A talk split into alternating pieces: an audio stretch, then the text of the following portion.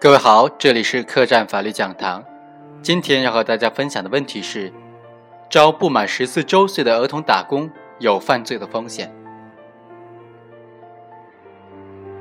任某向儿童监护人许诺，其将为儿童提供教育、代为抚养、送儿童学习技术，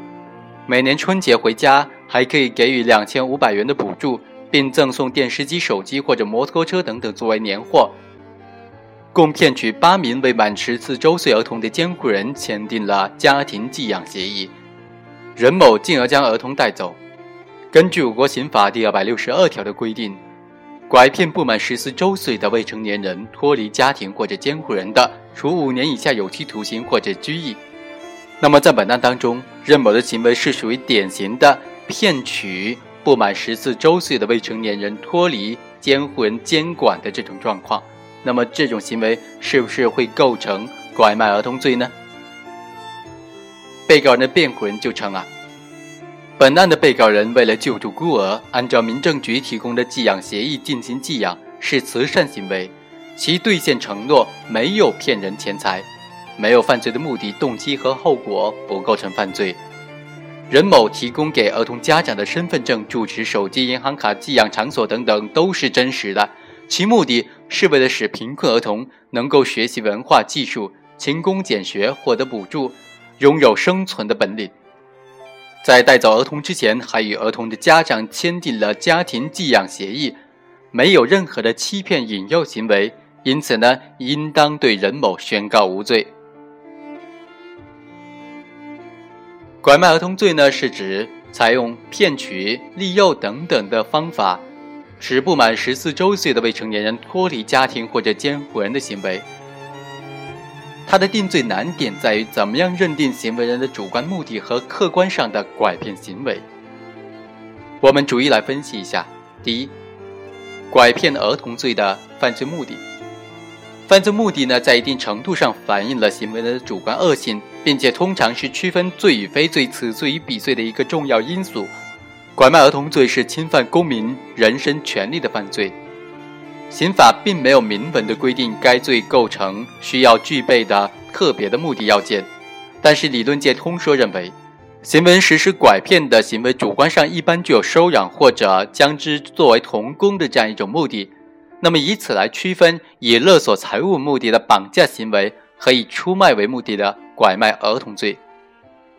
在本案当中。被告人任某承租了房屋之后，准备经营包子店，千里迢迢前往四川省招募儿童，利用当地交通不便、信息相对闭塞、民众思想相对单纯等等客观条件，欺骗儿童的家长或者监护人，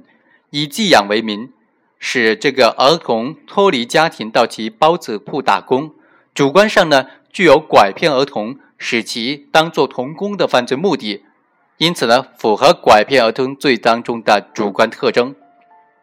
第二，拐骗概念的界定和行为表现。拐骗儿童一般是指使用欺骗、利诱等等手段，使不满十四周岁的未成年人脱离家庭或者监护人。关于拐骗是否包含偷盗、强抢等等手段呢？实践当中存在一定的争议。我们认为，拐骗有偷偷摸摸、欺骗的含义。从文艺的解释的角度来看。拐骗不包含暴力等等强制性的手段。然而，从司法实际出发，基于对儿童权益的全面保护，应当对拐骗儿童罪当中的拐骗概念给予适当的扩张解释。例如，以收养为目的偷盗抢夺他人婴幼儿的，并不符合拐骗文艺的特征，也无法以拐卖儿童罪或者是绑架罪定罪处罚。严格遵循文艺解释呢？势必造成刑法惩治的漏洞，因此，拐骗儿童罪当中的拐骗，是指一切违背儿童监护人意愿，使儿童脱离家庭或者监护人的行为，既包括欺骗性的手段，也包括偷盗、强抢等的手段。欺骗是指拐骗儿童的常用手段，行为人通过虚构事实隐瞒真相，达到欺骗的目的。所谓虚构事实，就是行为人凭空捏造根本不存在的事实，或者夸大事实，故意使对方产生与事实不符的错误判断。所谓隐瞒真相，就是行为人有意的掩盖事实的本来面目，将本来应该告知对方的真实情况有意的不告诉对方，使对方在不知底细的情况之下陷入行为人设置的圈套之中。上述两种欺骗方法的不同点是，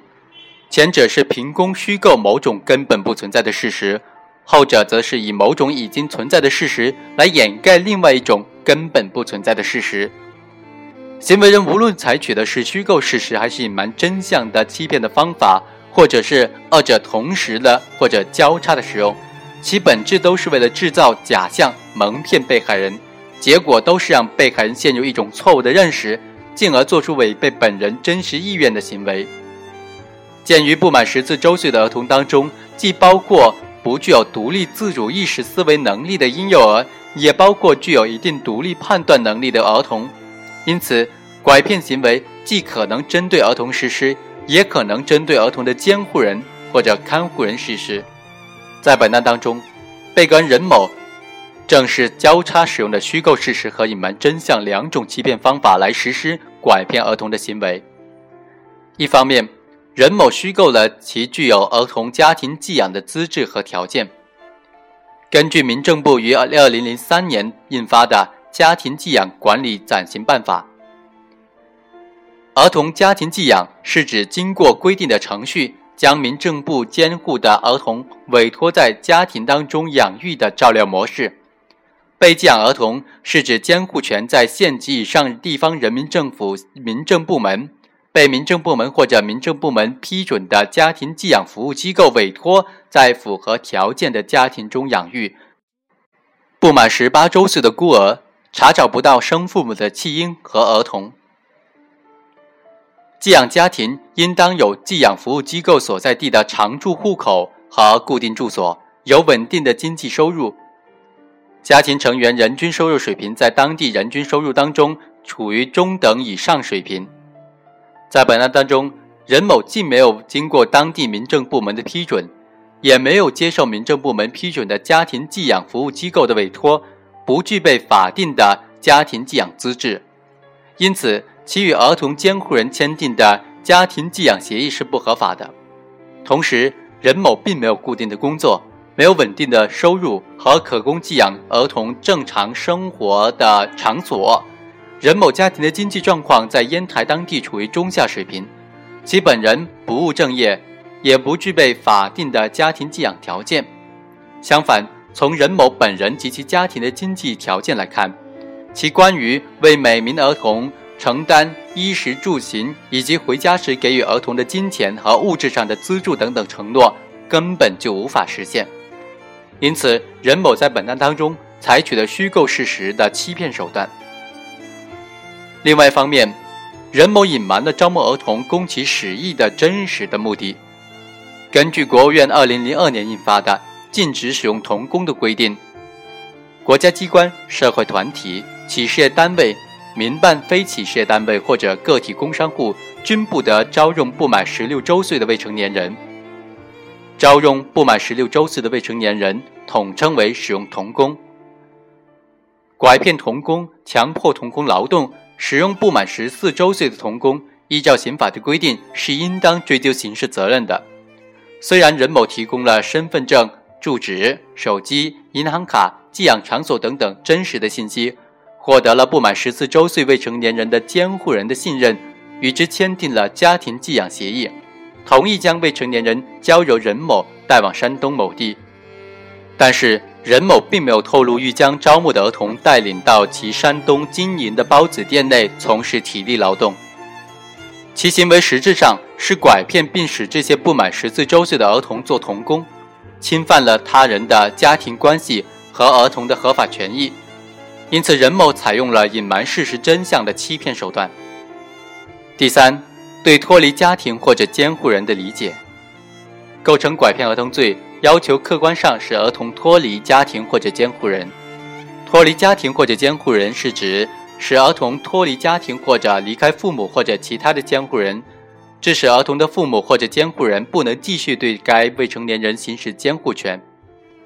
监护权是监护人对未成年人等等无民事行为能力人或者限制行为能力人的人身权益、财产权益所享有的监督、保护的身份权。拐骗儿童罪所保护的客体是儿童的人身、财产等的合法权益，以及儿童所在家庭对儿童进行教养、保护为目的的监护关系。一旦拐骗儿童行为造成监护人不能够继续行使监护权，就构成了。拐骗儿童罪，如果行为人主观上并没有使儿童长时间的与其监护人或者家庭脱离的故意或者其他卑劣的动机，客观上将儿童带离时间比较短，而且将使儿童及时的送还，社会危害性不大，这时呢，是否认定为构成拐骗儿童罪，应当慎重处理。在本案当中，被告人任某通过与家长或者监护人签订所谓的家庭寄养协议，将儿童带离家庭，并且前往汽车站准备乘车离开四川前往山东，造成了儿童即将离开各自的父母和其他的监护人，脱离了家庭或者其监护人教养保护的范围，致使其父母或者监护人不能够继续对该儿童行使监护权。无论是主观目的还是客观行为来看。其拐骗儿童的行为都具有了较大的社会危害性，已经构成了拐骗儿童罪。此外，值得注意的是，《刑法》第二百四十四条规定了雇佣童工从事危重劳动罪。该罪名体现的禁止性规定是，不能够雇佣不满十六周岁的未成年人从事超强度的体力劳动，或者从事高空井下作业。或者在爆炸性、易燃性、放射性、毒害性等等危险环境当中从事劳动，其中超强度的体力劳动是指超过劳动者正常体能所能合理承受的强度。因此，虽然雇佣童工从事体力劳动本身属于非法行为，但其违法程度与童工所具体从事的劳动的强度大小、从事的岗位对技能的要求和工作环境是密切相关的。在此基础上，情节严重的构成雇佣童工从事危重劳动罪。在本案当中，被告人任某招募不满十四周岁的儿童到其经营的包子店内做工，既不属于从事超强度的体力劳动，也不属于从事高空井下作业，或者是爆炸性、易燃性、放射性、毒害性等等危险环境下从事劳动，因此呢，不构成雇佣童工从事危重劳动罪。不过，现实当中存在拐骗儿童脱离家庭或者监护人从事危重劳动的情形，该情形同时触犯拐卖儿童罪和雇佣童工从事危重劳动罪。其中，拐骗行为是手段，雇佣童工从事危重劳动是目的行为，构成牵连犯，应当择一从重。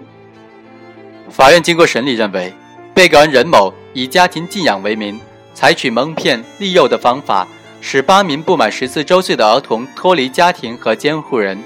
其行为构成了拐骗儿童罪。另外，任某呢是属于无业人员，没有固定的收入和较好的经济来源。根据《家庭寄养管理暂行办法》的规定，其根本就不具备家庭寄养的条件，没有能力供养多名儿童。其与儿童监护人签订的家庭寄养协议是采用利诱和蒙骗方法取得的。并非监护人真实的意思表示，具有社会危害性，构成犯罪。任某提供真实的身份证、住址、手机号码等等给儿童的监护人，对外宣传为贫困儿童提供各种优厚的条件，是为了获取监护人的信任，并自愿将儿童交给其带走所采取的必要的手段，目的是拐骗儿童并使之当童工。因此，任某的辩解和辩护人的意见都不能够成立。因此，法院以被告人任某犯拐骗儿童罪，判处有期徒刑三年。